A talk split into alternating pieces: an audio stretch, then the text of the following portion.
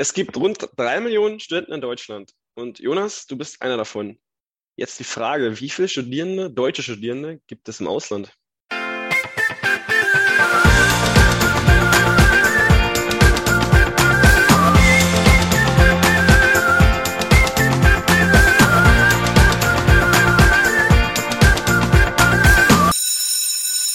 Freshman, der Podcast, der euch aus der Komfortzone bringt. Ja, Maximilian, ich muss jetzt mal hier mal einen tiefen Schluck nehmen, sonst, äh, sonst kann ich gar nicht äh, jetzt vernünftig nachdenken mal über deine Frage. Deshalb, ähm, Prost. Ich bin ja, ich bin ja momentan auch in der Heimat, ne? Ich bin ja auch in Brück, äh, ja. im schönen Brandenburg, Brandenburger Berliner Umland, ähm, und trinke deshalb hier was, äh, ein Urköstritzer, Feinholz Pilz, königlicher Tradition, äh, mit Schwedisch, keine Ahnung. Prost auf jeden Fall. Mit Schwedisch, ja, Prost. Äh, erstmal, Jonas, wo sind deine Manieren? Boah. Wir begrüßen natürlich ja. alle unsere Zuhörerinnen und Zuhörer. Ja, wie, fällt mir jetzt erst alles ein, nachdem ich ja. einen Schluck genommen habe. Ja. Sehr gut. Ja, und ähm, wir, dürfen, wir müssen nicht nur begrüßen, wir müssen auch uns entschuldigen, denn äh, Freshman Freitag ist zum ersten Mal ausgefallen. Wir haben kein, keine neue Folge am Freitag posten können. Warum das alles äh, einen Tag später heute kommt äh, und wir nehmen jetzt nämlich an einem Samstagnachmittag auf, ähm, erklären wir gleich. äh, wir erklären erstmal auch, warum, äh, dass wir uns gerade schon ein bisschen äh, diskutiert haben, ob wir jetzt überhaupt ein Bier trinken an einem Samstagmittag. ja, fühlt sich ein bisschen komisch an auf jeden Fall. Aber dadurch schmeckt das Bier natürlich nicht minder. Ne? Also ich genieße hier mein, mein Bier sehr. Was steht bei dir auf dem Tisch? Ja, ich habe jetzt, ähm, man muss dazu sagen, bei mir ist noch so ein ganz leichter Kater, der noch so umherschwirrt, weil ich Ach, gestern, äh, ja, ja, gestern ein paar Jungs zu Gast hatte. Du warst einer davon, also tu nicht so. äh, und äh, ich habe aber in meine, nach, dem, nach dem Aufräumen äh, in meiner äh, Reste Biersammlung noch ein schönes Bullmaß gefunden. Äh, hier direkt mal Grüße Geil. an Matze. Ja, schönen Dank. Äh, der bringt immer ein schönes Potpourri an verschiedenen Biersorten mit. Und mh, hm, mh, hm, ja. ist zum Kontern gar nicht schlecht, ja. Ähm, direkt dazu mal auch eine steile These von mir. Jeder hat in seinem Freundeskreis einen Matze. Jetzt, jetzt, muss man den Matze auch noch ein bisschen. Also ich würde Matze als den Typen beschreiben, der, weißt du, es gibt ja immer bei Leuten, die lädst du so ein und da weißt du, was du bekommst. Und bei Matze, der ist immer für eine Überraschung halt gut. Der ja. ist immer für eine Überraschung gut, finde ich. Ja, also er hat, äh, also man weiß immer, er bringt eine Kiste Bier mit. Ja, er fühlt sich einfach nicht wohl, wenn er zu Gast ist, ohne selber äh, 20 Flaschen Bier mitzubringen. und äh, hat aber trotzdem immer so kleine, kleine Überraschungen parat. Da hast du schon recht, ja. Mhm. Aber ich glaube echt, dass jeder, jeder hat so einen Matze in seinem Freundeskreis. Weißt du? Der heißt dann halt ja. Matthias oder wirklich Marcel. Oder, äh, aber es ist, ist immer ein Matze da. Ja, ja. Ist auch, ist auch, also ich könnte mir gar nicht anders vorstellen, dass er anders heißen würde. Was ist aber ein Matze denn dafür? Ja, ne? Also ich glaube, in jedem Freundeskreis heißt er auch wirklich Matze. Ja, echt so, Alter. Also Matze, nochmal schöne Grüße. Mein ja. Abend auf jeden Fall. Ja. Sehr cool. Ja, Maximilian, äh, du hast ja eine richtig schöne Eingangsfrage gestellt. Aber wie viele oh, ja. Stud deutsche Studenten im Ausland studieren? Und ähm, drei Millionen Studenten nur in Deutschland kommt mir eigentlich ganz schön wenig vor, muss ich sagen. Äh, ich dachte, da sind, sind ein paar mehr Leute unterwegs, aber ja, wenn man jetzt mal drüber nachdenkt, 80, 80 Millionen Deutsche macht irgendwie auch Sinn, ne, was in dem Alter abgeht. Aber ähm, so ist die Zahl ja, laut Statista. Ähm, sagen wir mal Wintersemester. Weltweit, weltweit oder oder, oder auch mit EU? Nee, nee, Weil, Anzahl deutscher Studierende in, im Ausland. War, war ein dummer Joke, ist egal. Ähm, ja, ich würde sagen so 100.000, knapp 100.000. Ja, liegt's gar nicht schlecht, ja. Ähm, 137.000 sind es tatsächlich in 2020 gewesen. Ähm, also Statista muss da noch ein bisschen nacharbeiten für die letzten zwei Jahre ähm, oder fürs letzte Jahr. Interessant ist an der, an der Statistik allerdings, dass es 2000, also im Jahr 2000 noch 52.000 waren. Also es hat sich quasi fast verdreifacht jetzt über die letzten Ach. 20 Jahre. Und das Globalisierung. 2000, ja, ja, 2010 hat es erst den größten, den größten Schwung sozusagen genommen. Das, ja, äh, sehr, sehr cool. Wir haben nämlich auch eine, einen Gast später dabei, äh, die auch mal im Ausland studiert hat, ähm, jetzt nicht mehr da studiert. Äh, Medizin hat sie studiert und äh, das, darum soll es auch so ein bisschen gehen hier in der, in der Folge, ähm, mhm. um, um Krankenhausaufenthalte, äh, was ja auch um jetzt mal nochmal einen Bogen zu spannen, weshalb wir jetzt wirklich zu spät sind. Es lag nämlich eigentlich daran, dass ich die Woche im Krankenhaus war, ähm, im Krankenhaus war und äh, ja, um mal jetzt kurz eine Story davor wegzunehmen, was ja absolut eine absolute Frechheit ist, muss ich sagen, im Jahr 2022 ist, äh, dass es kein verdammtes WLAN kostenlos im Krankenhaus gibt und auch kein Fernsehen kostenlos im Krankenhaus, ne? Ah, ja, ähm, stimmt, ja. Alter, da dachte ich mir wirklich, 2022, du konntest, du konntest dir erstmal, du konntest so eine, so eine Telefonkarte da ausleihen, also Ja. was, Telefon, irgendeine Karte, äh, erstmal Ausleihgebühr 10 Euro, ne? Ja. Und dann wurde Telefon, Internet und Fernsehen hat, glaube ich, äh, 6,50 gekostet am Tag. Ähm, aber hattest keine Streamingdienste mit dabei. Also die ging einfach nicht. Und eine Mindestaufladegebühr von 20 Euro. Da dachte ich mir natürlich, den, den Kapitalismus unterstütze ich nicht. Ähm, und dementsprechend konnte ich auch nicht äh, aktuellste Olympiaergebnisse verfolgen. Eieiei, aber das, das ist ja, das ist ja wirklich richtig dreist, ne? Also ich war, Ja. letztes Mal, als ich im Krankenhaus war, und das war das einzige Mal in meinem Leben tatsächlich, war jetzt vor, ich glaube, drei Jahren. Weiß Mhm. ich gar nicht mehr genau, wie es war, aber äh, ich glaube, ich musste auch was bezahlen, ja. Ja, Olympia ist gerade auf jeden Fall, du hast es angesprochen, da wollen wir mal einen kurzen Schwenk zu nehmen. Äh, ich habe nämlich, ähm, ich habe letztens geschaut, ich gucke es relativ wenig, einfach weil es von den Zeiten her ein bisschen blöd ist, ist ja meistens während der Arbeitszeit. Also die fangen ja schon, die Übertragung fängt, glaube ich, schon irgendwann früh an und dann endet sie genau dann, wenn man eigentlich so aus dem Büro kommt. Ja. Aber ich habe es jetzt mal gestern ein bisschen geschaut nach dem Feierabend und ich habe Skeleton gesehen und dachte mir so, yo, die Jungs kommen auf jeden Fall aus ihrer Komfortzone raus. Äh, Kopf über mit 130 Sachen durch den Eiskanal zu ballern. Äh, schönes Ergebnis für Deutschland. Erstes Mal Olympia-Gold im Skeleton und Silber noch dazu. Ich muss Hey. mal ganz kurz nachschauen, wie der Kollege hieß. Ähm, auf jeden Fall kam er aus Wernigerode und hieß, glaube ich, Grother. Ähm, Ja, also erstmal Ach, natürlich ja, Christopher ich- Grother, genau. Erstmal natürlich Glückwunsch an Christopher Glückwunsch. Grother äh, Ja. zu einer der mittlerweile schon zahlreichen deutschen Goldmedaillen. Und Vielleicht demnächst bei uns zu Gast hier. ja, direkt mal anfragen, direkt mal anfragen. Nee, aber ähm, da habe ich, da hat mich direkt, also Skeleton ist jetzt so, ein- so ein typischer Olympiasportart, ähm, die man halt nie auf dem Schirm hat, ne, wenig verfolgen kann und auch einfach, ähm, ja, vielleicht nicht so ganz, äh, ähm, sag ich mal, die versteht, warum man es jetzt unbedingt macht. äh, aber da hatte ich ja so einen richtigen Olympiamoment, als ich es gesehen habe und gesehen habe, wie die Leute sich da ähm, umarmt haben und gejubelt haben und ähm, mit den Betreuern und, und so. Und das war so wieder so dieser Zauber von Olympia, ne? Leute, die Das ist echt so, ne? Wenn man so emotional und euphorisch wird, Ja. ohne richtig, obwohl es ein nichts, also man, man hat ja nichts davon, dass der das gewinnt, ne? Aber man freut sich irgendwie Ja, trotzdem ja. mit. Das ist geil, das ist geil einfach. Ja, ja, also ich werde ja eh so, bin, äh, werd schnell emotional bei sowas.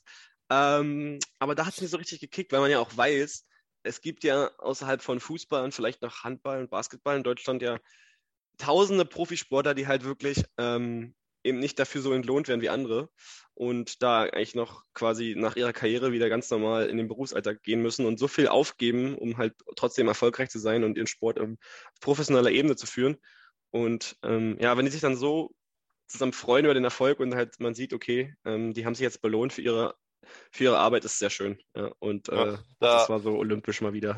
da, da, da habe ich tatsächlich auch ein witzige, witziges Bild. Letztens geht auf LinkedIn. Ich bin jetzt neuestens auf LinkedIn zu finden. ähm, du, du weißt ja, Maximilian, äh, dein, dein Network ist dein Net Worth, ne? Dachte ich mir, hol ich mal ein LinkedIn. Ähm, aber nee, da habe ich ein Bild gesehen von äh, einer, einer finnischen Eishockeyspielerin, die halt äh, normal im Büro arbeitet und dann halt äh, so eine Außerhaus-Nachricht eingerichtet hat, ne, die halt aus, no, äh, automatisch Antwort kam, wenn man ihr eine Mail geschickt hat, die dann auch war, äh, sorry, bin gerade außer Haus, äh, Bin bei Olympia. Spiele in Peking. Ja, ist geil, oder? Mega Also das ist geil. schon eine, eine richtig stabile Außerhaus-Nachricht. Sehr, sehr cool auf jeden Fall. Muss mal, muss mal schnell zu Olympia. Ja.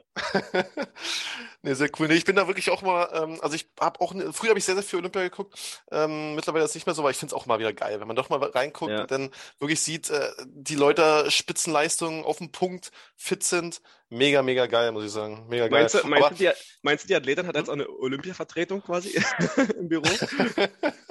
da, da wird bestimmt irgendwer anderes ihre Mails lesen, ja. Ja. Nee, aber ich finde, ähm, allgemein, du hast es jetzt schon gesagt, äh, die kommen aus ihrer Komfortzone raus. Das glaube ich mittlerweile nicht mehr so richtig. Eigentlich, wir müssten eigentlich mal eine Folge machen, wo man wirklich die Komfortzone richtig definiert. Denn äh, ja. ich glaube ja, halt viele Leute, die, die machen Sachen, die für andere komplett aus der Komfortzone raus sind, äh, aber für denen halt, für die halt drin sind. Und das ist ja auch so ein bisschen, das hat ja auch mit der Komfortzone zu tun, dass wenn du Sachen halt öfter machst, dass du deine Komfortzone erweiterst. Und das genau das ist ja auch das Ziel dabei, aus deiner Komfortzone rauszukommen, ne? Ja, das stimmt, das stimmt. Ähm, und da können wir nochmal kurz den Bogen spannen ähm, zu unserem heutigen Gast. Ähm, denn die wird, äh, sie wird uns berichten, wie sie halt eigentlich jeden Tag in ihrem, in ihrem Job als Ärztin ähm, aus ihrer Komfortzone rauskommt und auch rauskommen muss. Und es ist, äh, wird, ein, wird ein sehr spannendes Interview, das kann ich schon mal sagen. Ähm, ja, erzähl doch mal noch ein bisschen von deinem Krankenhausaufenthalt. Ja, du hast uns ja alle in Angst und Schrecken versetzt, als wir gehört haben, ähm, der Jonas liegt im Krankenhaus. Äh, man ja. muss dazu sagen, es war ja ein bisschen geplant und noch ein eher routinemäßiger Eingriff, aber genau, äh, du genau. hast es hoffentlich gut überstanden. Ja, ich bin, äh, ich bin wieder raus. Ein paar Nebenwirkungen oder Nachwirkungen habe ich noch, wie wahrscheinlich von OP, die war jetzt erst am Montag zu erwarten ist. Und ähm, ich bin ja ein absoluter Krankenhaus-Rookie, ne? Also ich bin mhm. ja, ich war noch nie wirklich im Krankenhaus. Ich war, ich bin auch wie du einer, der sehr selten zum Arzt geht und wirklich erst meistens, wenn's, wenn dann, wenn es dann zu spät ist oder wirklich muss, wenn es nicht mehr anders geht. Ähm, aber ja, keine Ahnung. Also ich, ich, ich dachte wirklich, also es war wirklich eine Operation unter Vollnarkose, äh, eine Augenoperation. Und ich dachte eigentlich so, ja, klar, ist am Auge, die ist irgendwie Montagvormittag, bin dann wieder fit danach, ne? Bin dann wieder so, fit. ja, ich habe den, ich hab den, den Kollegen auf Arbeit gesagt, ähm, Montagnachmittag logge ich mich wieder ein. Äh, da, wusste ich, da, wusste, da wusste ich auch noch nicht, dass die Geschichte mit dem, mit dem, mit dem WLAN dann nicht so einfach ist. Äh, aber nichtsdestotrotz äh, war ich einfach übelst fertig. Ne? Also ich bin dann irgendwann 13 Uhr aufgewacht nach dieser Vollnarkose und äh, ich, ich konnte erstmal gar nichts. Ne? Also ich dachte wirklich, ich war einfach nur müde. Ich habe den ganzen Tag gepennt. Ja. Ne? Ja, ja. Also ich war wirklich, ich war wirklich zu faul, mein Handy zu holen und mal meiner Mutter oder so, die hat sich schon Sorgen gemacht zu schreiben, dass es mir gut geht, weil ich einfach so fertig war. Ich habe das dann irgendwann 17 Uhr habe ich das erst gemacht. Ne, die dachte, wie lange liege ich denn da in der Narkose? Was ist denn da schief gegangen? oh ja. Aber, ja, Narkose ist schon krass, ja. Also wie gesagt, äh, einmal war ich auch schon im Krankenhaus, da auch unter Narkose operiert worden. Und ich finde halt diese Phase so witzig, wo du aufwachst. Ich, das war, glaube ich, so in der, in der Stelle, wo du dann so zurück ins Zimmer gerollt wirst und du denkst, du bist eigentlich wieder so klar, du bist so da. Und also bei mir war es so, und ich habe dann angefangen zu reden und wollte so mit den, mit den Pflegern oder ähm, dem Personal dort quatschen, aber ich war noch völlig versäuselt so, ne? Also im Kopf so völlig ja. durcheinander und man denkt aber schon, ja, ich bin da wieder topfit so, kann jetzt ja. hier erzählen und quatschen und dann labert man da irgendeinen Stuss zusammen. Das ist äh, echt, echt witzig, was, was man so mit dem Körper anstellen kann, ja. Ja, genau so einen Moment hatte ich tatsächlich auch. Da habe ich dem Arzt dann, weil ging dann irgendwie die OP äh, über die Nase so ein bisschen. Da kam der Arzt irgendwann rein, hat sich kurz bei mir erkundigt. Und ich habe den dann irgendwann gefragt, also ich dachte auch, ich bin relativ klar und so. Und jetzt im Nachhinein denke ich mir, Alter, was, keine Ahnung. Äh, ich habe den dann nur gesagt, so, ey, ich, ich krieg so schlecht Luft, was ist denn hier los? Und so. Und erst kann ich mir vorstellen, dass du schlecht Luft bekommst. halt Nasen-OP gewesen, ne? Und ja. jetzt im Nachhinein denke ich mir so, ja, weiß ich nicht, ich habe absolut null gecheckt, äh, wie ich da überhaupt aussah und so. Also, äh, das war, ja, war ganz krass. Aber was mich richtig gestört hat an der OP ist vorher dieses, dass man nichts trinken darf. Also ich bin ja wirklich so ein Typ, ich trinke so fünf Liter Wasser am Tag. Ähm, da, dann vorher nichts trinken, ich war wirklich, ich, ich lief wirklich, also wenn die OP ein bisschen später gewesen wäre, keine Chance, keine Chance. Wie, richtig wie, trockenen Rachen habe ich gehabt, richtig Brand wie eine Bergziege hatte ich, als ich aufgewacht bin. Brand wie eine Bergziege. Äh, musstest du dann auch diese, diese Netzschlüpfer tragen? Netz? Nee, nee, nee, ich habe meine eigene angehabt. Echt?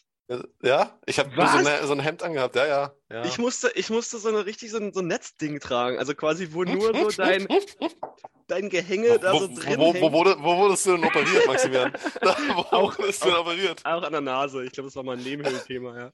Ach so. Aber hab ich mich auch gewundert, dachte so, ja, hier, Shorts, Heavy jetzt ausziehen, so, aber... Da war ähm, eine, eine süße Krankenschwester, die da mal die Regeln ein bisschen gestreckt hat, ne? Nee, nee, aber ähm, ich glaube, die meinten zu mir, das hat äh, halt hygienische Gründe. Also macht ja irgendwie auch okay. Sinn, wenn ich, wenn ich in meiner Boxershorts, die ja schon äh, vier Tage anhab, da dann irgendwie, äh, Spaß natürlich, äh, mich da auf den sterilen OP-Tisch liege, dann kann ja sonst was da äh, von Keil überspringen. Aber ja, nicht, vielleicht haben sie dich einfach als ein Typ war. eingeschätzt, der, da, ja. der sich nicht ganz so oft wäscht. Keine Ahnung. hm, super. Nee, keine Ahnung, auf jeden Fall, ähm, dann kam ich da raus, ne, aufs Zimmer, den ganzen Tag eigentlich nur gepennt am ersten Tag. Und äh, der, der Kollege, der mit mir auf dem Zimmer war, ähm, Oh ja, Zimmerkollegen ist immer wichtig. Ist immer Zimmerkollegen, ja. Äh, ich glaube, die haben mich schon mit dem jüngsten anderen Typen, der auch auf der ganzen Station war, mit reingesteckt und der war, glaube ich, so 35 oder so. 35 ja, okay. Äh, und der hat, ich dachte, der wurde auch operiert am Montag, weil er auch den ganzen Tag nichts gesagt hat, einfach nur fertig war. Und äh, ich habe in den vier Tagen, die ich im Krankenhaus war, ähm, drei Worte mit ihm geredet. Drei Worte. Oh. ich weiß nicht mal, wie er heißt. Eieiei, das ist nicht gut. Das ist nicht gut. Also, da lief nicht viel. Er hat wirklich den ganzen Tag nur im Bett gelegen. Die ging es auch wirklich, glaube ich, nicht so gut. Aber, aber, was ich mich dann gefragt, erst, doch, erstmal in der ersten Nacht hat er, ähm, ich bin dann irgendwann aufgewacht, äh, 23 Uhr oder sowas, gucke ich so rüber und höre die ganze Zeit so ein Klicken, weißt du, so ein weiß nicht, so ein, einfach so ein Klick. Und ich dachte, was ist denn da los? Keine Ahnung. Ich dachte so, er tippt was auf dem PC oder so. Dann gucke ich so rüber und er sitzt da da mit seinem Handy und so einem PlayStation-Controller und zockt da irgendwas. Also, Auf dem Handy. ja, ja. Ach, krass, sowas geht. Also man kann Controller am Ja, Handy wusste ich selber nicht. koppeln. Ja, Mhm. keine Ahnung. Vielleicht hat er, ich weiß nicht, ob man, vielleicht kann man sogar PlayStation Bildschirm übertragen. Ach, keine Ahnung. Aber da, da dachte ich mir, jetzt ist er fit auf einmal. Was, ist- was ist denn hier los? Und Ja. was mich an ihm sehr, sehr gestört, also wie gesagt, er war ein sehr, sehr angenehmer Zimmerkollege. Wir haben uns nicht unterhalten. Ich war nicht viel geredet, aber ähm, was er gemacht hat, immer, er hat auch nicht geschnarcht, auch äh, ihm hoch anzurechnen. Ja. Äh, was er aber trotzdem gemacht hat, immer auf dem Klo, wenn er drauf war, war die Brille oben. Alter, ich weiß ich nicht, der liegt den ganzen Tag Äh. im Bett, aber beim Klo steht er dann oder was, ne? Ah. ja, echt so, Alter. Also das war im Bahnklo jetzt im Stehen pinkelt. Okay, aber wir sind die einzigen beiden, die dieses Klo benutzen. Das wird täglich geputzt. Da kann man sich doch mal hinsetzen, Alter. Äh, eben, das ist die, dieser Luxus, dass er täglich geputzt wird wahrscheinlich. Ich dachte, Ja. das ist willkommen. Also hier, hier macht er jetzt ohne, wenn ich hier drei Droppen daneben schieße. Keine Ahnung, ey. Gott sei Dank war Ja, er nicht so oft, weil er nicht so viel getrunken hat wie ich, aber pff, Junge, Junge. Jonas, da wäre doch mal äh, an der Zeit gewesen, aus deiner Komfortzone rauszukommen und den jungen, jungen Mann mal darauf hinzuweisen, sich bitte hinzusetzen. Ja, ich, ich war sogar kurz davor, weil ich dachte mir dann irgendwie, ach, ich bin jetzt noch ein oder zwei Tage, ich wusste ja gar nicht genau, wie lange ich noch da bin. Äh, ein, zwei Tage noch da. Da muss man den, der, dem geht's deutlich schlechter als mir. Äh, und vielleicht ist das so seine, sein einziger, also da kann er sich, da fühlt er sich wohl vielleicht so mit. Und äh, den wollte ich ihn jetzt auch noch nicht nehmen. Den letzten Punkt, wo er sich vielleicht wohlfühlt da im Krankenhaus, deshalb äh, habe ich ihn da im Stehen pissen lassen. Ähm, und für mich war es dadurch natürlich ein bisschen unangenehmer, immer diese Brille dann anzufassen, runterzuklappen, weil ich wollte ja im Sitzen pinkeln. Aber naja, du- Hände sitzt- gewaschen, sitzt du immer? Sitzt du immer?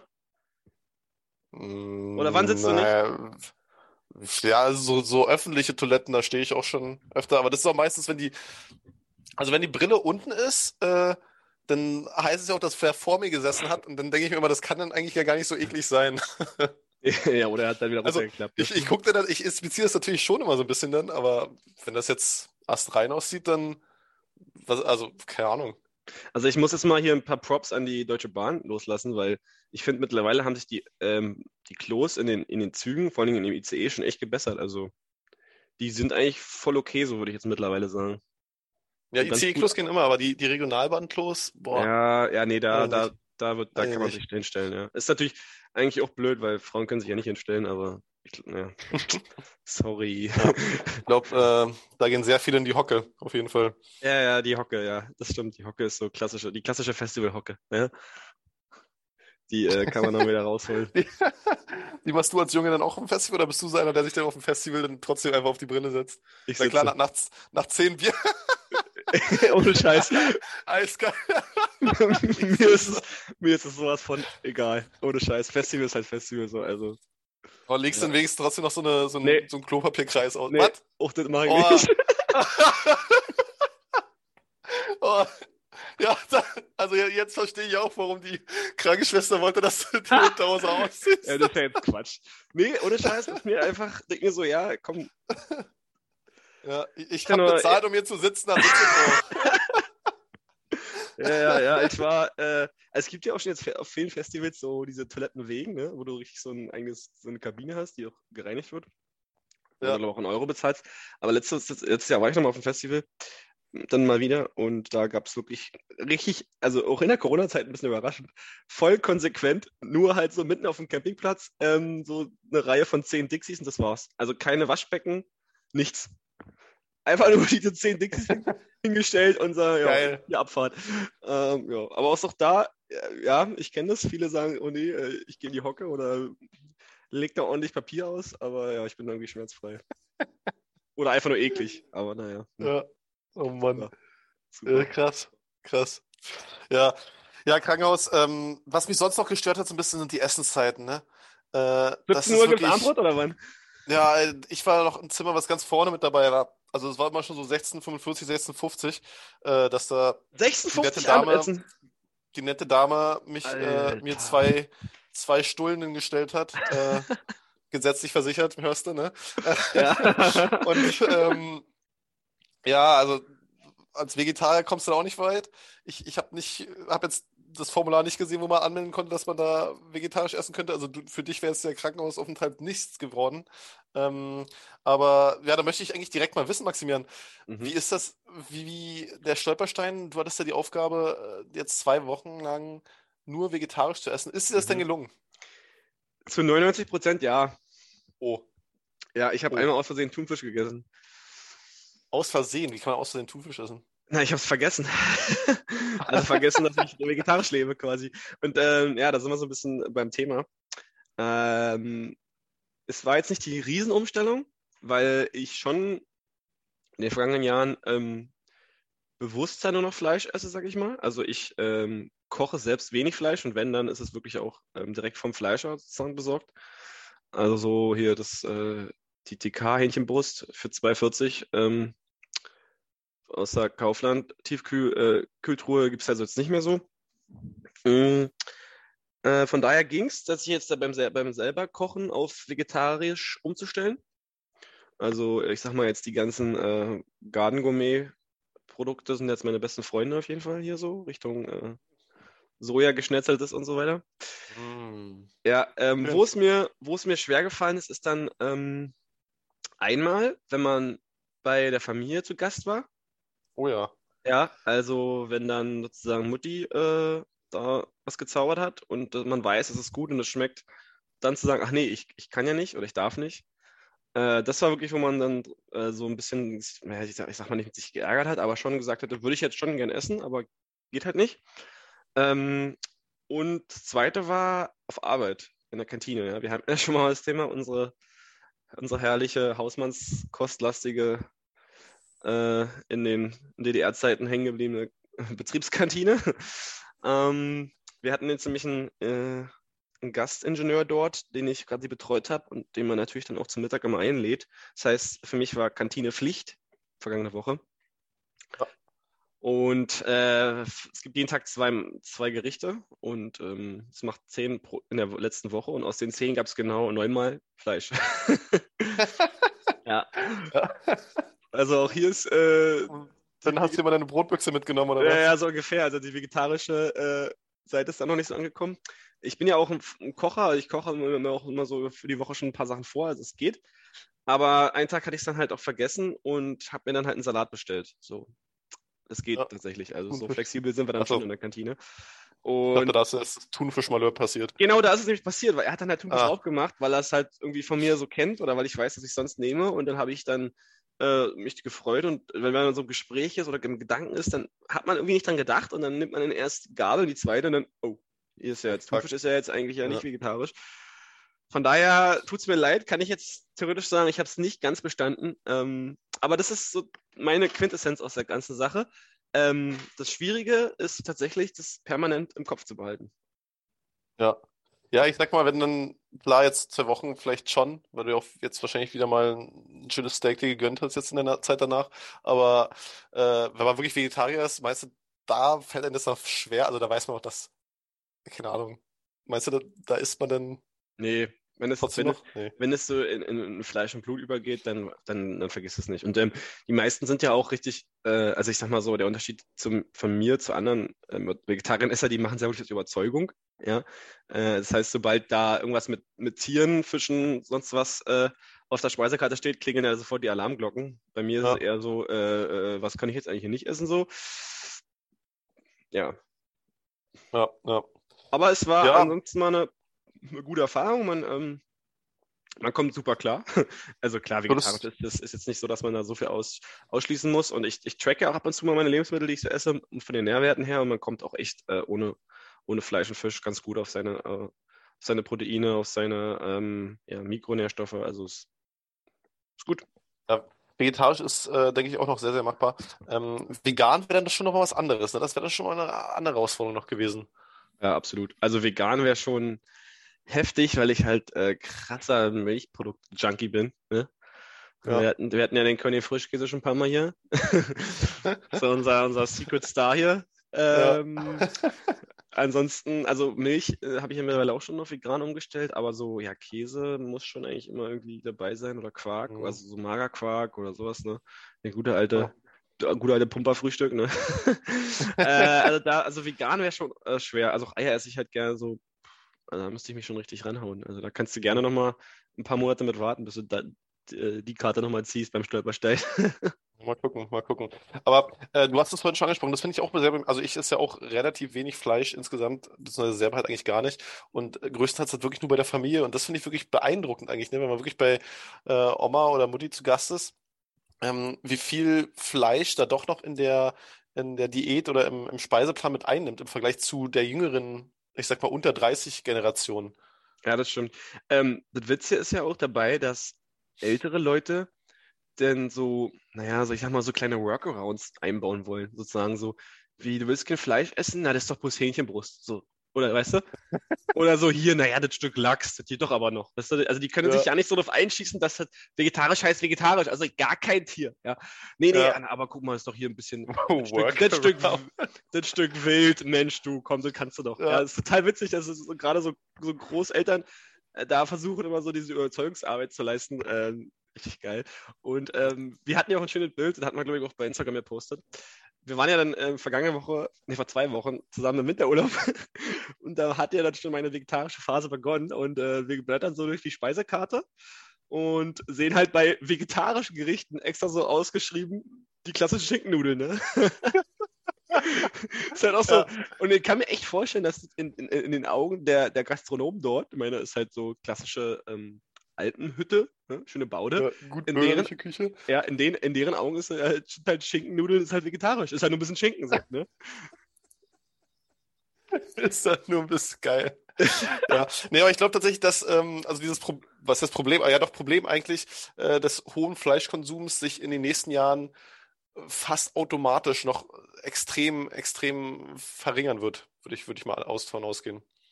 Ja, denke ich auch. Also mit, mit heranwachsenden neuen Generationen ähm, wird es weniger werden, hoffe ich. Und das ist, glaube ich, ja. auch ganz gut. Ja, also mein, mein Bruder ist, äh, ist ja noch ein bisschen jünger, der ist zum Beispiel auch vegetarisch jetzt seit ein paar Wochen, glaube ich schon. Äh, und macht es einfach so. Einfach weil er Bock drauf hat. Und ich glaube, dass, ja, also junge Menschen sind jetzt da durch, ähm, ähm, durch soziale Medien und einfach durch, durch die Informationslage da viel, viel ähm, fitter was und wissen, was für Konsequenzen halt auch übertriebener, sag ich mal, Fleischkonsum hat oder wie halt auch jetzt quasi ja, Tiere leben müssen, die halt ähm, zu unseren Nahrungsmitteln verarbeitet werden. Und ich denke mal auch, dass das wird sich schon reduzieren. Aber äh, von einer Person, von der wir noch nicht wissen, ob sie Vegetarierin ist, ähm, werden wir jetzt gleich äh, von Ella erfahren, denke ich mal. Ganz genau, das werden wir erfahren. Ähm, wir haben nämlich die Elisabeth zu Gast, ja, noch eine Elisabeth hier in, äh, bei Freshman. Ähm, eine gute Freundin von mir tatsächlich, die ich äh, übers, über einen Kumpel aus, aus, aus dem Studium in Magdeburg kennengelernt habe. Ähm, die hat viel zu berichten, hat viel Auslandserfahrung hinter sich, hat ein äh, spannendes Studium hinter sich und vor allen Dingen äh, einen sehr aufregenden Beruf. Und ich würde sagen, Ella, erklär doch mal unseren Hörern, wer Elisabeth ist. Nein, Elisabeth ist keine Vegetarierin, hat aber vieles zu berichten. Die 29-jährige Sachsen-Anhalterin ging mit 13 freiwillig aufs Internat und hat sich nach der Schule erstmal ins Ausland verabschiedet. Nachdem sie auch ihr Medizinstudium außerhalb von Deutschland absolviert hat, lebt die Blondine in Quedlinburg und befindet sich derzeit in der fachärztlichen Ausbildung für innere Medizin. Zudem spricht sie vier Sprachen und hält sich mit Pole Fitness fit. Herzlich willkommen bei Freshman, Elisabeth. Ja, hallo, liebe Hörer. Ich bin Elisabeth und bin heute zu Besuch beim Freshman Podcast und freue mich mega, euch ein bisschen was von mir erzählen zu können. Hallo Elisabeth, schön, dass du da bist. Hi, richtig cool. Sehr schön, willkommen. Oder um es mal direkt in einer Fremdsprache zu sagen, hey, fordern, ha, du date. Oh, der Gobra, Tystak. das war Norwegisch. Norwegisch. Ja, ja. warum wir mit einer, äh, mit einer Studentin aus Holland Norwegisch reden, das äh, wollen wir gleich erfahren. Aber vorher müssen wir dich natürlich erstmal abklopfen und das geht nur im Fragenhagel. Deswegen genau. eine Minute, schnelle Fragen, schnelle Antworten. Bist du bereit, Elisabeth? Ich bin bereit. Na, dann fange ich direkt mal an. Gut, und los. Alles klar. Deine Rolle in Gruppenarbeiten? Teamleader. Ich... Teamleader, alles klar. Sehr gut. Wunsch Autofarbe beim Neuwagen? Oh, war mal weiß, habe ich dann gekauft, ist schrecklich, das nächste wird schwarz. Sehr gut. Anzahl ungelesener E-Mails im Postfach. Uh, übersteigt die 1000, würde ich sagen. Oh, krass, krass. Was macht dir Angst? Höhe. Ich habe ein bisschen Höhenangst tatsächlich. Ja, oh, da kann Maxi auch ein Wörtchen ja, mitreden. Ja, ja, ja, schön, dass du es sagst. Ja. Areal, Calibri oder Times New Roman? Uh, Times New Roman, ich mag's klassisch. Das ist wirklich klassisch. Dein Lieblingston oder Lieblingsklang?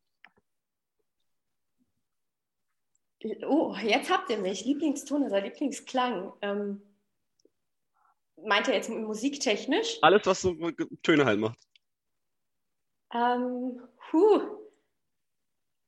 Nächste Frage. Nächste Frage, nächste Frage, letzte Frage. eine letzte Frage noch. Äh, Computer, Maus oder Touchpad? Touchpad.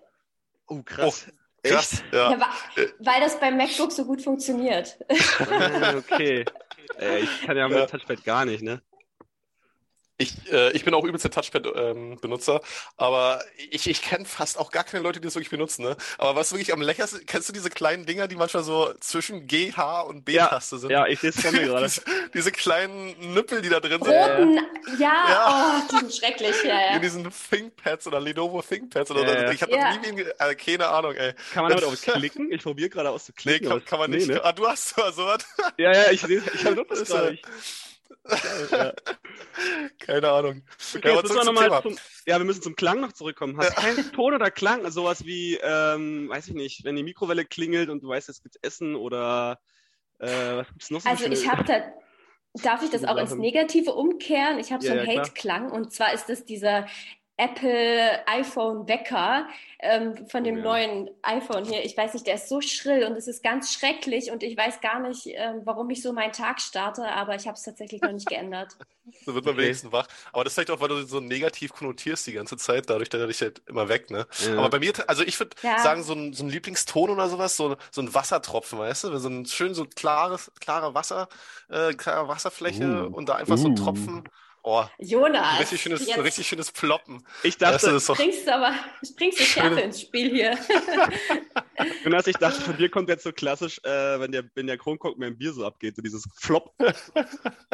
oh, der, der ist auch schön. Ist Ja, auch der wirklich ein schönes ist auch Geräusch. sehr schön, oder? Ja. Ja, ja. Auch was Super. ich Bier trinke. Ja. Haben wir schon Glaub einiges erfahren von dir. Ähm, ja, jetzt müssen wir natürlich erstmal erklären, warum wir dich in, in Norwegisch begrüßt haben. Und äh, kurze Frage, war das einigermaßen verständlich?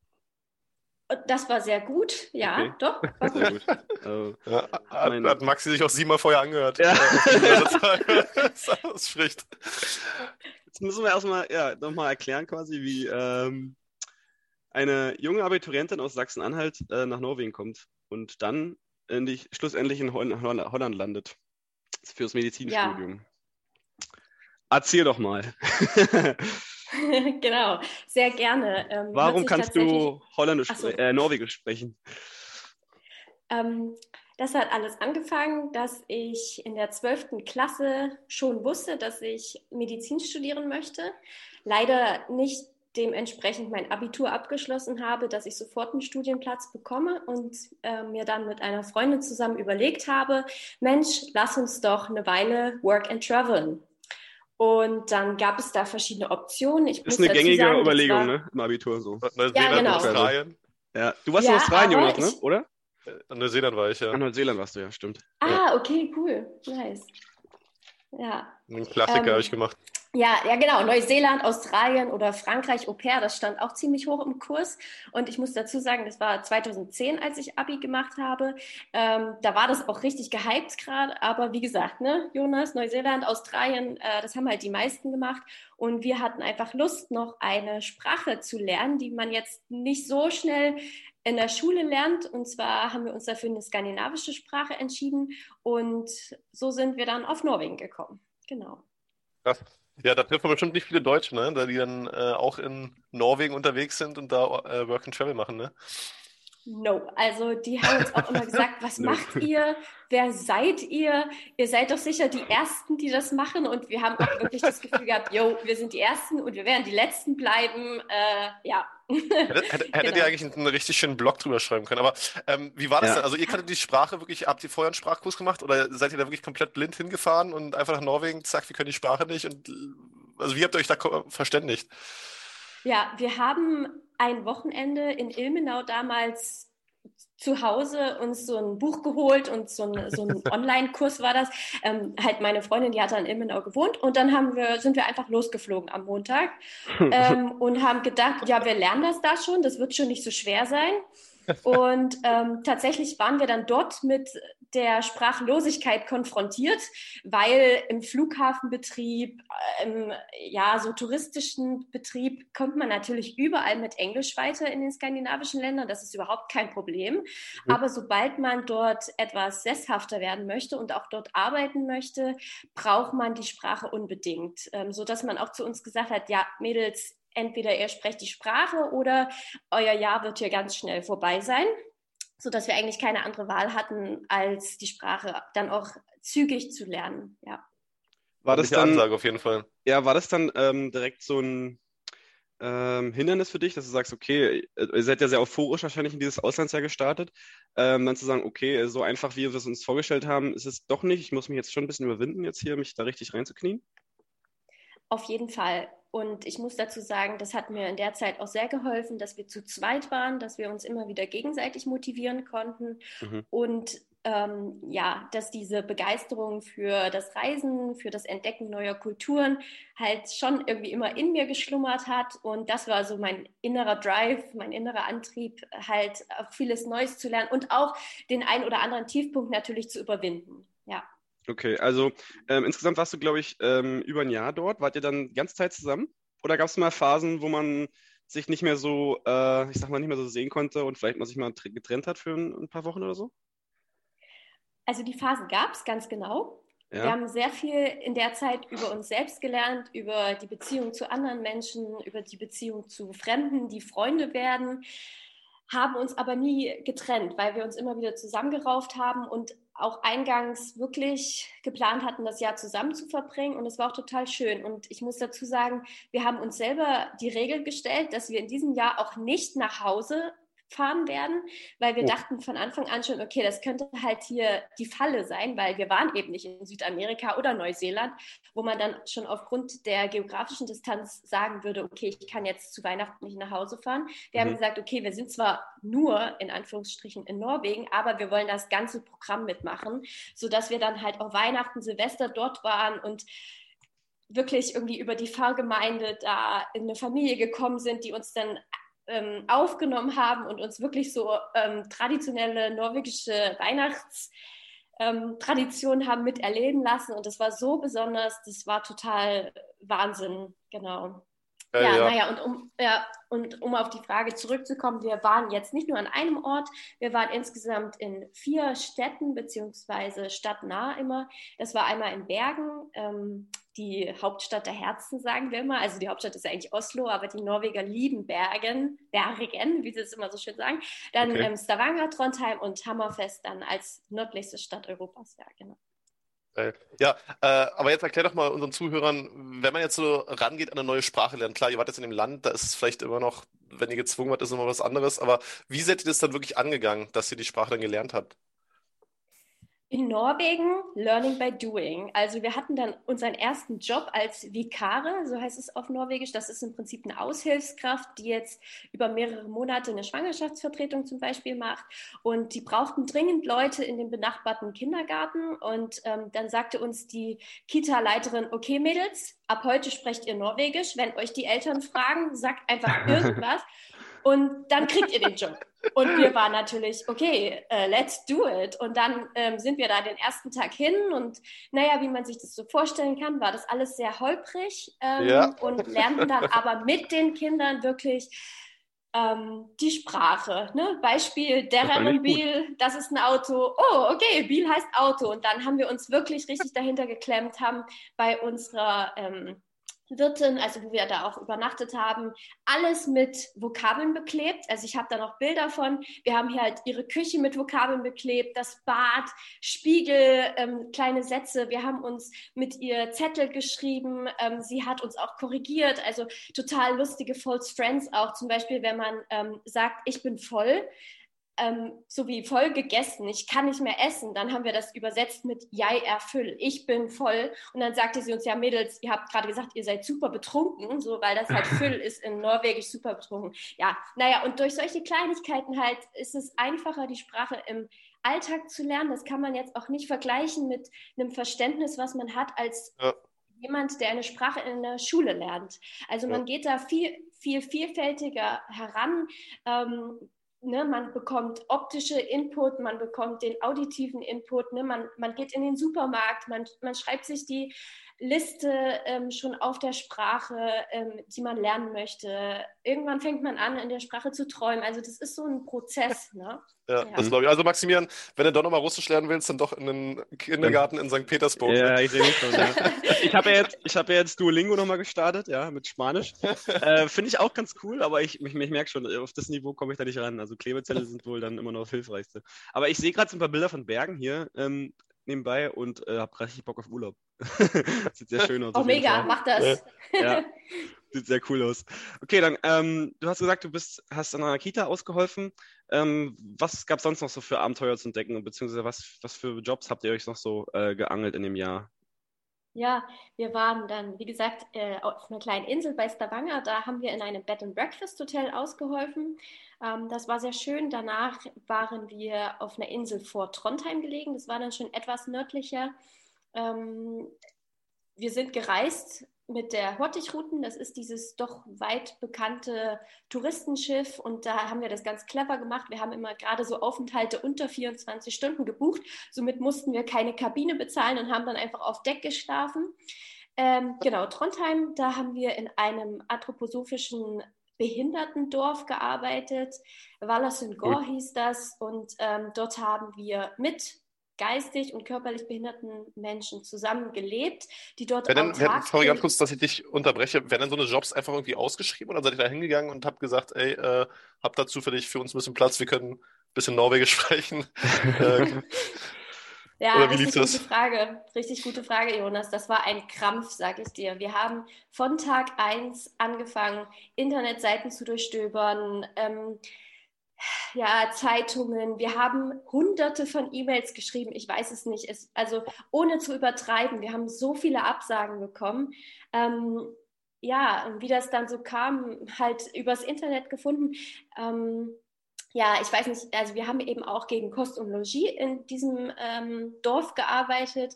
Ähm, das ist dann wahrscheinlich doch noch die gängigste Form beim Work and Travel und wir hatten es dann eben übers Internet gefunden. Aber bis dahin war es wirklich ein weiter Weg. Also es ist uns nicht zugefallen und ähm, wir hatten zum Beispiel auch kurz vor Abreise nach Trondheim wussten wir noch nicht, dass wir in dieses Dorf kommen. Also das kam erst total spät, die Zusage. Und wir haben uns einfach so treiben lassen. Wir haben halt einfach Vertrauen und Hoffnung gehabt ins Schicksal, kann man eigentlich sagen.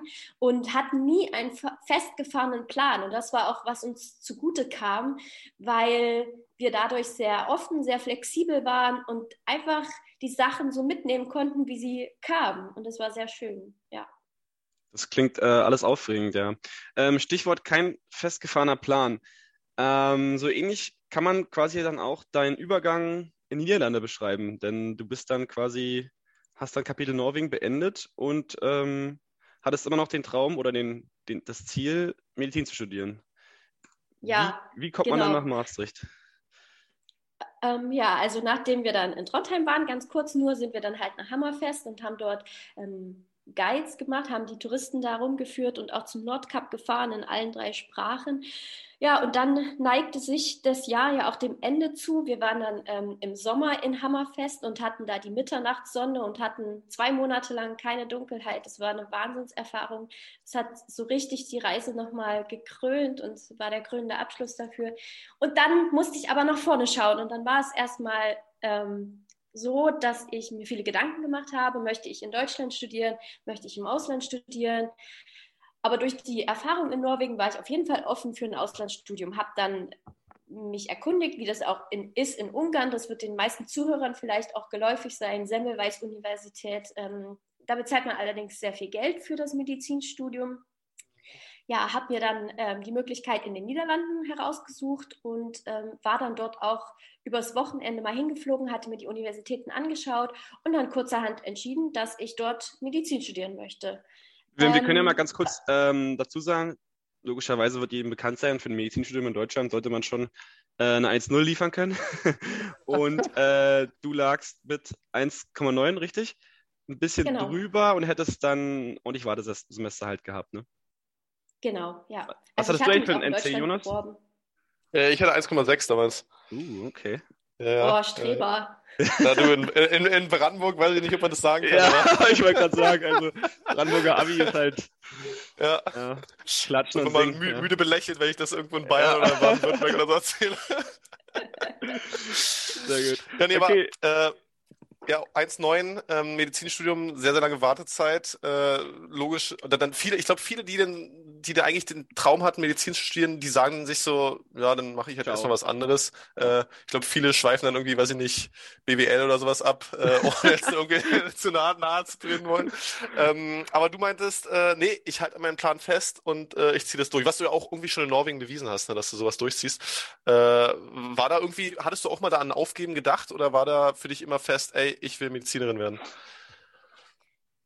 Jein. Es gab viele Momente, wo ich ans Aufgeben gedacht habe, weil auch tatsächlich ich in den Niederlanden nur über Umwegen ins Medizinstudium gekommen bin, weil ich hatte erst einen Bachelor in Biomedi biomedizinischen Wissenschaften gemacht ähm, und dann halt zeitgleich noch, also einen Master danach noch gemacht. Das ist in Niederlanden ein bisschen anders. Ähm, aber so richtig ans Aufgeben gedacht, nie. Nein. Also es kam immer mal so Tiefen, wo ich dachte, ach, muss das sein und wofür? Aber ich wusste das, ich habe das immer vor, vor meinem inneren Auge so gesehen, ja. Das ist schon mal ähm, was, was, glaube ich, vielen Leuten fehlt, ne? dann zu sagen, okay, ähm, ich, ich habe ein Ziel und ich äh, schweife da nicht von ab, auch wenn es jetzt nicht so leicht ist, der Weg, dann halt über den Umweg Ausland zu gehen. Mm, Darf ich noch einmal einhaken? Gerne, klar, dazu? immer einhaken. Ähm, es hat aber auch viele Opfer gekostet. Also ich war halt frühzeitig gezwungen, sehr selbstständig zu sein. Ich habe meine Familie sehr, sehr wenig gesehen, wo andere Leute gesagt haben, ja, wie machst du das? Ähm, ja, also äh, man muss auch bereit sein, wenn man so ein Ziel, so einen Traum verfolgt, dementsprechend die Konsequenzen zu erleben und auszuleben und eben auch opferbereit sein. Ja. Glaube ich, ähm, das glaube ich. Dann ist es jetzt ja nicht nur die Distanz, die sich unterscheidet oder die, die, die du auf dich nehmen musst, sondern ähm, das Studium in Holland ist ein bisschen anders und vor allen Dingen, du musst es dann auch bezahlen. Ne? Also du hast dich ja selber so ein bisschen als NC-Flüchtling beschrieben im Vorgespräch, das fand ich ganz, ganz schön. Ähm, ja, wie, wie anders ist es dann im Studium dort? Also abgesehen von den Studiengebühren und ähm, auch von der Sprache logischerweise. Ja, wo soll ich anfangen? Das ist, äh, die Frage ist sehr weit gefächert zu beantworten. Es fängt damit an, dass die Niederländer durchschnittlich jünger ins Studium eintreten als der durchschnittliche deutsche Student, was natürlich auch etwas mit der Gruppendynamik macht. Also die Holländer sind einfach etwas eher fertig mit ihrem Abitur. Work and Travel ist dort noch nicht so angekommen wie bei uns, zumindest eben 2011, als ich dann angefangen habe zu studieren. Warst du direkt ähm, einer der, der Ältesten da mit, mit 19 oder was? Quasi, ja, wirklich. Also das ist, das ist echt heftig. Das ist auch, wenn die, wenn die Niederländer fertig sind mit dem Medizinstudium, sind die irgendwie, weiß nicht, 24 und dann steht da so ein 24-jähriger Arzt vor dir. Also ich meine, das ist auch, ja, no offense. Ne? Ähm, es ist aber eine andere Dynamik, weil die teilweise noch nicht so gereift sind.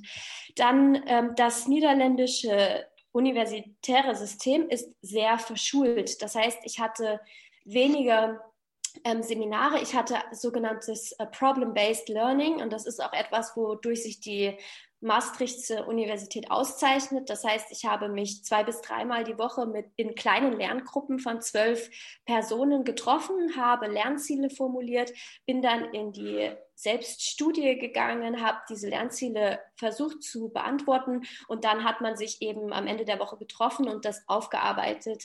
Ähm, nebenbei gab es natürlich auch Vorlesungen und auch Praktika etc., aber das ist sehr verschult gewesen, weil das auch sehr häufig ähm, dann getestet wurde. Also man hatte alle vier bis sechs Wochen so einen Turnuswechsel und ähm, vor diesem Turnuswechsel dann eine Prüfung. Also es war jetzt nicht so wie in Deutschland, dass man da irgendwas schieben konnte oder irgendwie die Prüfung mal nächstes Semester mhm. machen konnte. Man musste die dann auch dementsprechend bestehen, um ins nächste, in den nächsten Turnus zu gelangen.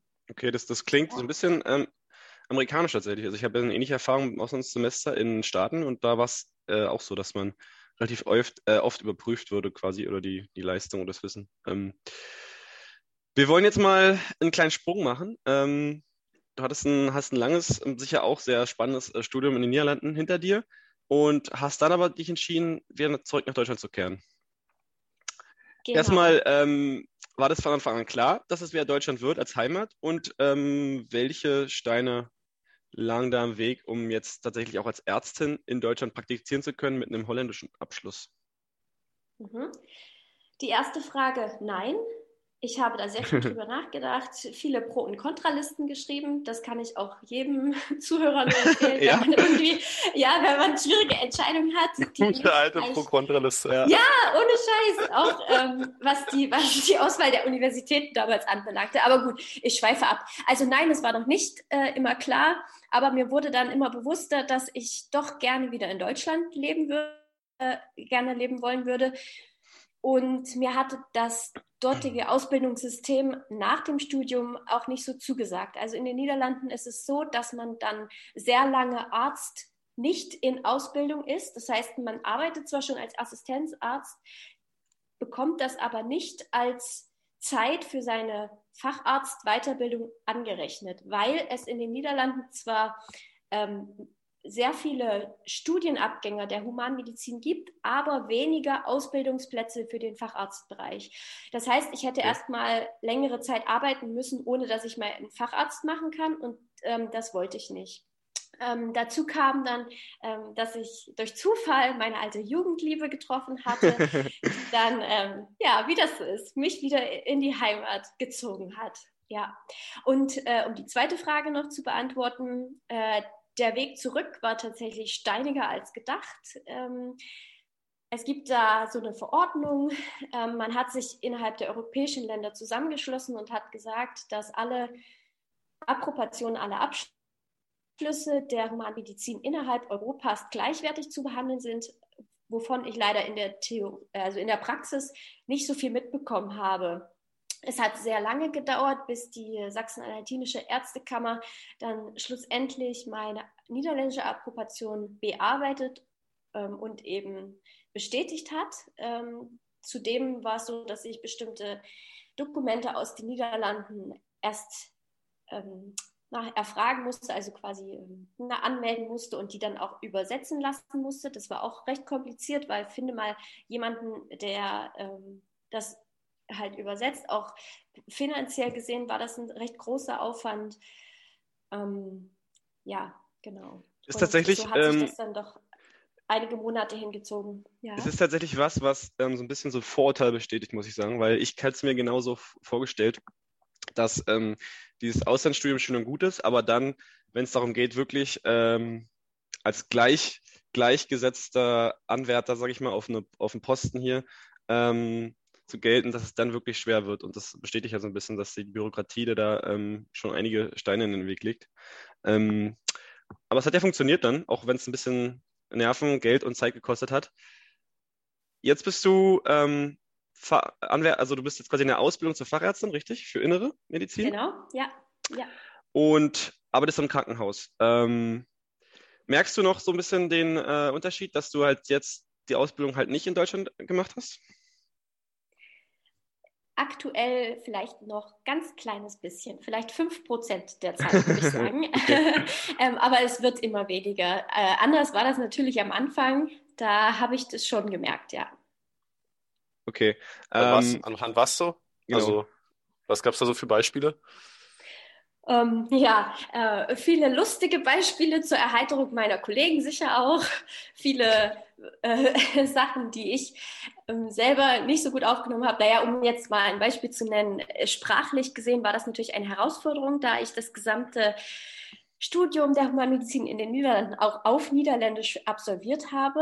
ähm, sodass ich als deutsche Muttersprachlerin hier ziemlich äh, blöd angeguckt wurde, als ich dann Sätze nicht dementsprechend formulieren konnte, wie man das eigentlich von einer Muttersprachlerin erwarten würde, sondern immer noch so ein paar niederländische Wörter oder niederländischen Satzbau eingebaut habe.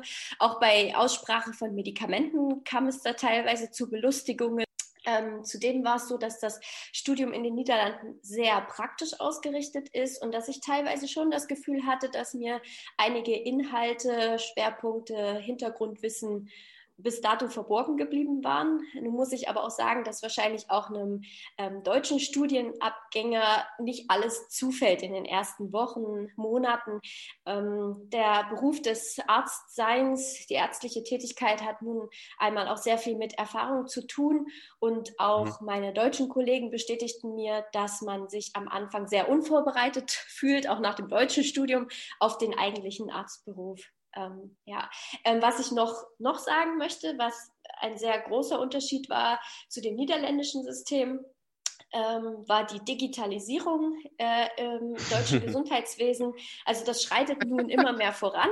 Ähm, aber als ich 2018 dann dort in der Börde im Klinikum angefangen habe, ähm, dachte ich wirklich, ich habe eine Zeitreise absolviert ins letzte Jahrhundert. Ähm, man, man legte hört mir dann da sich eine. Ja. eine, eine Kladde in die Hand und ich sollte plötzlich Patientenakten suchen, die irgendeine Sekretärin hatte, um ähm, Blätter einzuordnen und ich war total überwältigt und überfordert, weil in den Niederlanden war das einfach alles digital. Also da war der Medikamentenplan, da war alle Befunde, Diagnosen, die waren alle digital aufgelistet, was natürlich viele Vorteile mit sich bringt, weil mehrere Leute zugleich darauf zugreifen können mhm. und es viel weniger zu Fehlern kommt. Ne? In Deutschland, da schreibt man dann die Medikamente auf eine Kladde, damit sie eine Krankenschwester nochmal abschreiben kann und ganz viele Fehler auch einbauen kann, meistens. Mhm. Und ähm, na, ne, also ja, total fehlerbehaftet meines Erachtens nach das System. Ähm, aber gut, da könnte man wahrscheinlich eine eigene Podcast ja, Deutschland 2018, meine Damen und Herren. Ja. Ja. Äh, ganz kurz noch, ganz kurz noch äh, in, ich habe immer das Gefühl, so in, in Deutschland, äh, viele Mediziner, äh, klar, die kommen auch 1-0 Abi, machen, studieren Medizin, die halten sich immer so ein bisschen auch für was Besseres. Ne? Die sind immer so ein bisschen, weiß nicht, am Lernen und so. Ist das in den Niederlanden auch so? Oder ist das dann einfach ein normaler Studiengang? Uh, gute Frage. Die halten sich auch für was Besseres. ähm, Schöner Front gegen alle Medizinstudenten erstmal hier. also es, gibt, oh Gott, es gibt natürlich auch Unterschiede, ähm, aber es ist schon so eine ausgewählte Gruppe. Ja, weil auch in den Niederlanden, das muss ich jetzt auch nochmal klarstellen, in Anführungsstrichen, ist es jetzt nicht so super einfach, in das Studium reinzukommen. Aber also man muss auch schon gewisse ähm, Leistungskurse belegt haben. Zum Beispiel müssen die Niederländer alle ähm, Naturwissenschaften bis zum Schluss belegt haben. Ich musste dann auch extra noch einen Kurs in äh, Physik und Bio nachholen, um das eben oh. zu beweisen. Ähm, ja, genau. Also es ist auch nicht ganz so easy peasy, sodass diese Einstellung wahrscheinlich auch in den Niederlanden ähnlich zu bewerten ist. Ja. Okay, das ist äh, ja eine Erleichterung für alle Medizinstudenten in Deutschland auf jeden Fall. ihr seid nicht allein, ja. ja ihr seid nicht allein. Äh, Elisabeth, letzte Frage. Ähm, ich als kompletter äh, naiver Mensch, der selten ins Krankenhaus geht oder selten sich vom Arzt ähm, Selten gern lässt. vor allem. Ja. ja, selten gern vor allen Dingen.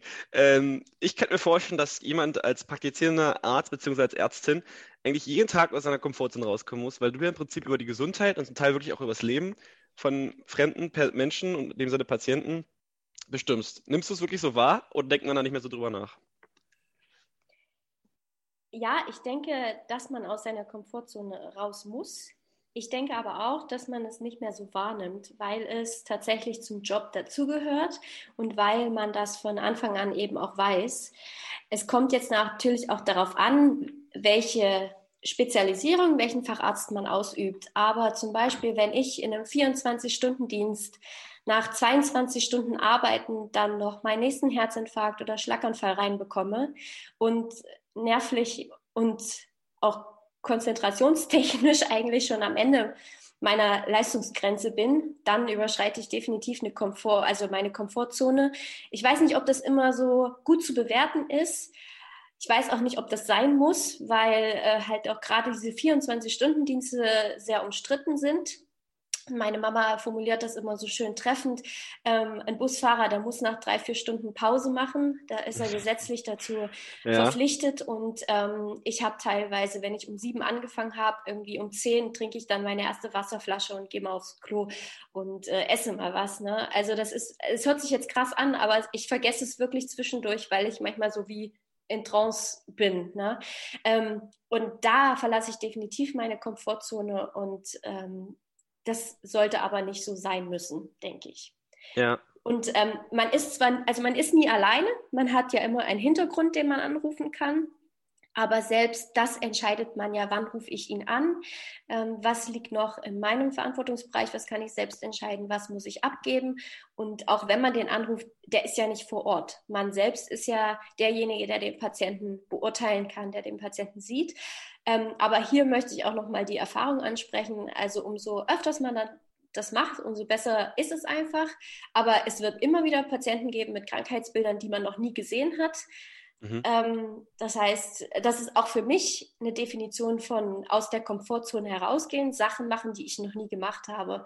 Und in dem Sinne wird es wahrscheinlich ewig so bleiben. Und das, um das jetzt abschließend zu sagen, ist auch der Grund, warum ich mich für den ärztlichen Beruf entschieden habe, weil ich es total schön finde, dass man immer wieder mit so neuen Sachen konfrontiert wird und man nie irgendwas für bare Münze nehmen darf. Also auch wenn es aussieht, dass äh, der Patient nur einen Husten hat, muss ich trotzdem die Lunge röntgen, um zu gucken, ob es nicht ein Karzinom ist, ein Krebs. Also nur jetzt vereinfacht gesagt. Also man muss immer um die Ecke denken und ähm, das sollte ein guter Arzt eben auch sein Leben lang machen.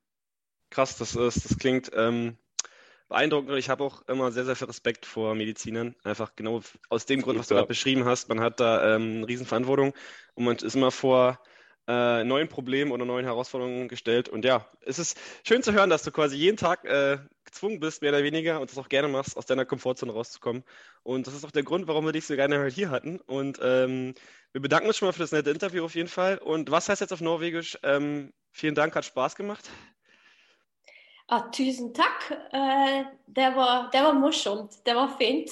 Fint intervju. Ja. Geil, Maximilian, dass du jetzt unseren, unseren, Gästen schon ins Ohr legst, was sie sagen müssen. also hat dir Spaß gemacht. Alles es klar, hat, vielen Dank. Es hat mir Spaß gemacht, auf jeden Fall, so. Elisabeth, dass du äh, unser Gast warst. Und ähm, war sehr, sehr interessant, deine Geschichten aus sowohl aus Norwegen als auch aus den Niederlanden und aus dem Medizinbereich zu hören. Äh, ich glaube, da können. Sehr inspirierend. Äh, ja, da können, da können viele Zuhörerinnen und Zuhörer ähm, was draus ziehen. Und das ist äh, sehr schön. Ja, sehr cool. Ähm, wenn ich auch noch was sagen darf, ich fand es auch richtig cool, dass ihr mich gefragt habt. Ich äh, habe da, gerne, hab da gerne drüber gesprochen und ist auf jeden Fall äh, schön, das alles mal so Revue passieren zu lassen. Genau. Das ist super. Wir bedanken wir uns bei dir, wünschen dir noch einen schönen Tag und bis Mach's bald. tschüss. Ciao. Ja, die Elisabeth, äh, die balanciert die Grenze der Komfortzone wirklich wie ein Slackline-Profi. Also uh. die kommt äh, aus ihrer Komfortzone raus, da können andere, andere Leute nur von träumen. Ähm, sehr cool, sehr cool auf jeden Fall, dass sie da war. Alter Jonas, was ein Bild, was ein Bild. Hast du mich wieder richtig umgehauen hier heute. Was äh, ist mit dem Slackline-Profi oder ja, was? Ja, das ist, das ist stark. Alter Schwede, du. Ja. Ähm, Frage an dich. Wann hast du das letzte Mal eine Pro-Kontra-Liste gemacht? Äh, uh, das ist wirklich eine interessante Frage. Äh, ist, glaube ich, gar nicht so lange her. Ich habe ähm, eine Pro-Kontra-Liste gemacht, als ich mein letztes oder mein momentanes Praktikum begonnen habe. Mhm. Da, oder nee, nee, ich habe sogar noch später, ich habe äh, ich, ich hab ja demnächst vor, ein Auslandssemester zu machen, werden wir bestimmt auch nochmal drüber reden. Und da habe ich auch bei der mhm. Universitätswahl äh, eine Pro-Kontra-Liste gemacht. Also das war so vor einem Monat oder so. Ah, okay. Also und wie sieht es dann aus bei dir? So, also klar, zwei Seiten pro Kontra und dann ähm, gehst du so richtig ins, ins, ins, tiefe Niveau rein und machst dann noch, äh, gewichtest du noch die Argumenten? Ja. Alter, ja, ja. krass, Ey, okay. Als richtig. Ingenieur oder als, ja doch, ich bin jetzt sogar, ich habe äh, letzte Woche mein Bachelorzeugnis bekommen übrigens. Ne? Uh. Darauf äh, können wir auch nochmal anstoßen hier direkt. Ähm, mein Bachelorzeugnis bekommen. Also äh, bin jetzt wirklich, kann mich jetzt wirklich als Ingenieur bezeichnen. Und ähm, ja, ich, ich, ich gewichte die dann auch richtig, richtig, wie man methodisch da so rangeht. Also, ja. Stark stark. Geht da richtig ran. Ja. Aber hast du recht, also so Berufs- und äh, Studienwahl ist so klassischer Pro-Kontra-Fall, ne? Weil ich habe es, glaube ich, auch, ähm, auch ein Thema, was wir vielleicht die meisten mal bereden, äh, wird jetzt meinen Job wechseln und ähm, ja, neue Stelle antreten und so. Da war auch, äh, da hatte ich auch letztes Mal wieder so eine Pro-Kontra-Liste ähm, vor, vor mir liegen. ist auch so ein Ding, was die Leute so raten, ne? Wenn man jetzt so andere Leute um Hilfe fragt, oder was ist um Hilfe, um deren Meinung bitte? Mal, ja, zeig doch mal deine Pro-Kontra-Liste. Ja, Und da hat noch keiner gemacht. Äh, ja, äh. sowas oder halt, ja, mach doch eine Pro-Kontra-Liste. Aber man, man sagt es immer so dahin, so, ja, mach doch eine. Aber im Endeffekt machen halt wirklich viele eine. Und ja. äh, ob, äh, im Endeffekt hat es mir aber auch nicht wirklich geholfen, muss ich dazu sagen. Oder hat es dir, dir geholfen? Konntest du danach sagen, okay, jetzt habe ich hier einen Wert von 2 gegenüber 1,5, ne, dann ja, mache ich das? Absolut. Also bei mir war dann wirklich, weil bei mir das Finanzielle da einen sehr, sehr großen Faktor gespielt hat ja, bei der okay.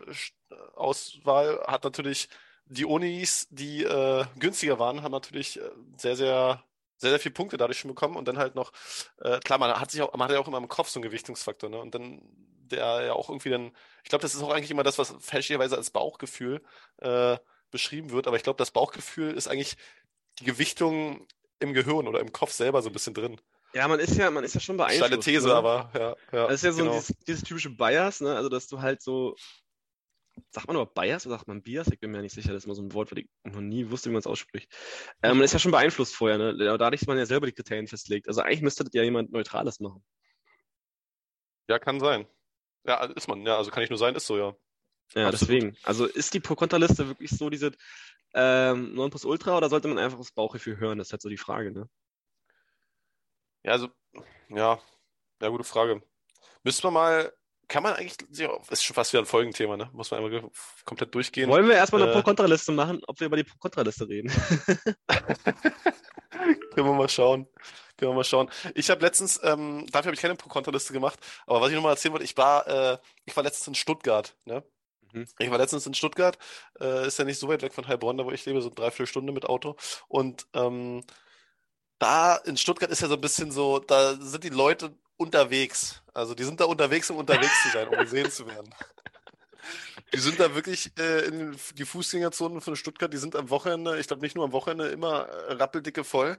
Äh, das Aber ist, ist, das nicht, ist das nicht in jeder Großstadt so? Oder meinst du jetzt, Stuttgart zeichnet sich aus, nicht. weil die Leute sind unterwegs? Ja, würde ich schon so, würde ich wirklich so unterschreiben. Also die sind okay. da wirklich, die ziehen sich da schön an, einfach um die Königsstraße, heißt die, glaube ich, da lang zu laufen. Äh, Sicher? ist, das nicht, ist das nicht Düsseldorf mit der Königsstraße? Es gibt bestimmt so 20 Königsstraßen, so in, in jeder großen Stadt gibt es wahrscheinlich eine. Also, äh, wenn ich jetzt Königs ja, ich werde, wenn ich jetzt Königsstraße Berlin eingebe, dann. Äh, ja, ja, okay. Aber die, eigentlich ist doch die, die Kö ist ja, also die kennt man ja aus Düsseldorf, ne? Aber gut, dann gibt es den in Stuttgart auch. Alles Echt? klar. Okay. Ja, ja ich glaube, der ist auch Königsstraße und ähm, was mir in Stuttgart aufgefallen ist, ist, dass eine unglaublich große Anzahl an Leuten Westen trägt. Westen? Westen, ja. Ah, Westen ist auch so, Westen, Weste ist auch so ein Kleidungsstück, wo ich denke, ne. Damit werde ich nicht warm, also mit dem Kleidungsstück und auch durch die Weste nicht, denn, Alter, ja, ist denn das bitte?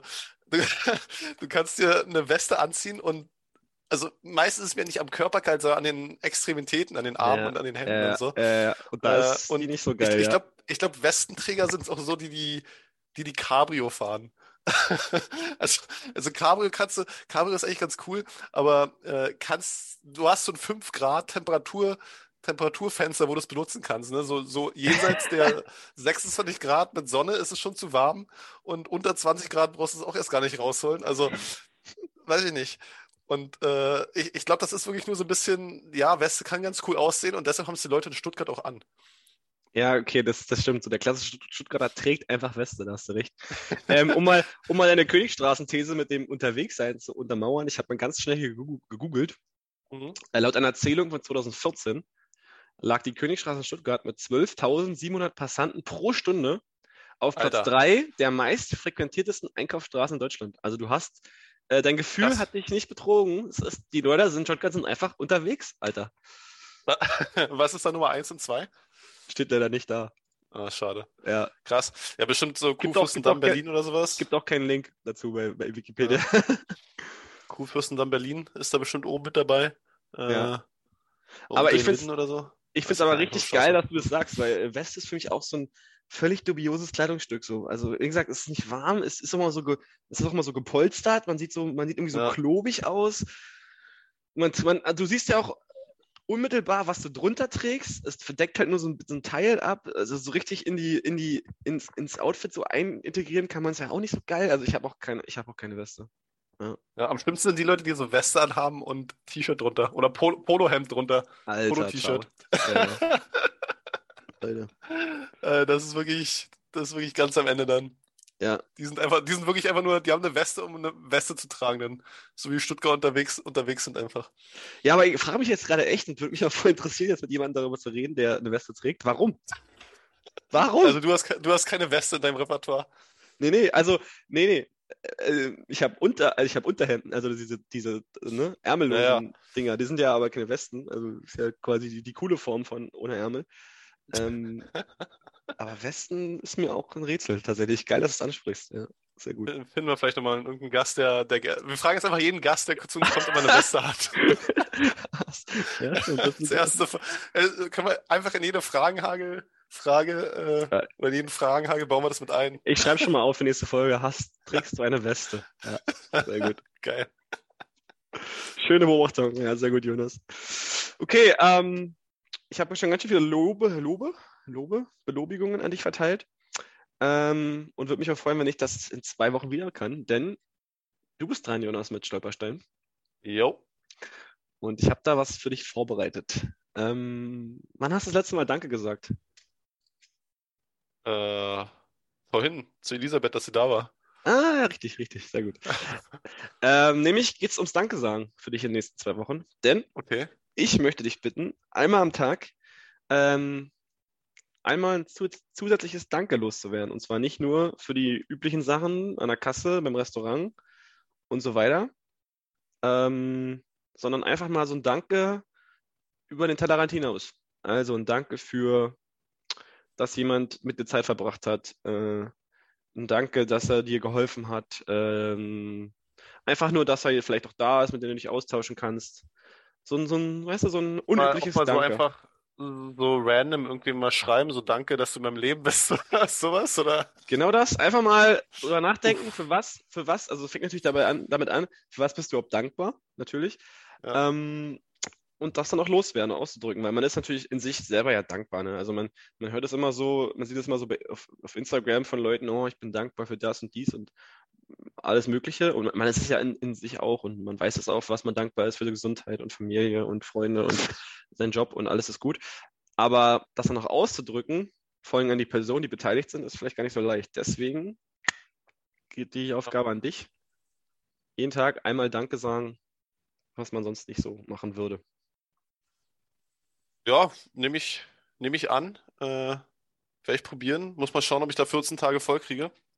Ähm, wird sportlich, glaube ich. Äh, mir ist eigentlich, ach, ich wollte eigentlich gerade noch was, mir ist da noch was Cooles eingefallen dazu gerade, aber ist mir gerade wieder wieder entgangen. Ähm, vielleicht liegt es auch daran, dass ich jetzt gerade ein Bier ausgetrunken habe, Maximilian. das ist ein bisschen wie wenn der Sprit ausgeht, ne? Sobald ja. Bier leer ist, bei dir Kopf Sense. ja, war auch in den Klausuren früher schon immer so. Ah, jetzt, jetzt fällst du wieder ein. Und ah. zwar ähm, diese, dieses Danke, ne? Äh, du hast es ja angesprochen, dieses Danke äh, auf LinkedIn oder sowas, ne? Da machen ja auch immer alle so ein, so ein weil wir vorhin kurz LinkedIn mal auch angesprochen hatten, ähm, so ein Dankespost oder so, dass sie irgendwie dabei waren, ne? Und ich habe letztens aus so einem übelst geilen Artikel, doch, doch, äh, so einen übelst geilen Artikel gelesen, da dachte ich wirklich, äh, der Junge hat irgendwie so ein Heilmittel gegen Krebs oder sowas entdeckt, ne? Also der hat wirklich so angefangen, mit fünf äh, bin ich eingeschult worden, mit zwölf aufs Gymnasium gegangen, ähm, dann habe ich mein Abitur bekommen, keiner hat gesagt, ich könnte das und das machen und weiß ich nicht und irgendwann, also ich dachte wirklich, das ist richtig krass und am Ende, äh, jetzt bin ich 22 und äh, halte mein Bachelorzeugnis in der Hand. so, so ein, ist wirklich so, so, ein, so ein ewig lang, wenn du, wenn du schon auf mehr klicken musst, ne? wenn du weißt, du, auf, yeah. wenn du auf mehr klicken, dann weißt du, dass es ernst ist. Und äh, das muss man auch machen auf LinkedIn. Und äh, am Ende war es einfach nur sein Bachelor, also cool, dass du ein Bachelorzeugnis hast, aber super, weiß ich nicht. War, war jetzt nicht so überwältigend, dass man da so einen riesen, riesen Text draus machen müsste. Also so ein, so ein Dankbarkeitstext wirst du von mir, glaube ich, nicht bekommen. Nee, brauchen wir nicht. Ähm, aber ja, ich nehme die Aufgabe an, Maximilian. So, ähm, ja, ich werde die Aufgabe annehmen, werde berichten davon in zwei Wochen. Äh, mein Bier ist leer, deshalb, ähm, ja, maximal, also viel mehr habe ich nicht. Westen habe ich mich ausgekotzt, Krankenhaus habe ich mich ausgekotzt. Äh, mehr bleibt mir nicht zu erzählen eigentlich. Ganz, ganz witzig, ich habe gerade auch mal LinkedIn geöffnet, weil du jetzt so drüber geredet hast und ich öffne es eigentlich ja. nicht so oft. Ähm, und ich sehe gerade hier in meinem, in meinem Feed ganz oben von der Otto von Gericke Universität Magdeburg, schöne Grüße, meine, meine Master-Uni, ähm, wurde ein Chemiker ausgezeichnet für einen neuen Ansatz zur Krebstherapie. also der hat tatsächlich sowas Richtung Krebs geforscht, ja. Aber sein, Text, Danke-Post drüber geschrieben. Sein Text, ist, äh, sein Text ist ein bisschen kürzer auf jeden Fall, ja. Aber Danke steht auch drin. Ja, Also Dankbarkeit ist ein gutes Thema. Sehr schön, Jonas. Ähm, hat mich gefreut. Hat mich auch gefreut nochmal ähm, das Gespräch mit Elisabeth. War sehr interessant auf jeden Fall. Vielleicht switche ich jetzt bei Duolingo nochmal auf Norwegisch um, wenn es das da gibt überhaupt. Ich glaube fast nicht, ehrlich gesagt. Muss ich nochmal checken. Ich glaube schon. Die haben da echt viele Sprachen. Die haben echt viele Sprachen. Ich, ich probiere es mal aus. Ansonsten, liebe Leute, vielen Dank fürs Reinhören. Denkt dran, wir sind jetzt auch auf Instagram. Lasst ein Abo da. Oder lasst ein Abo da, lasst ein Like da, ein Follow, irgendwie sowas. Ähm, hört rein. Alles wird gut. Bis bald, Rian.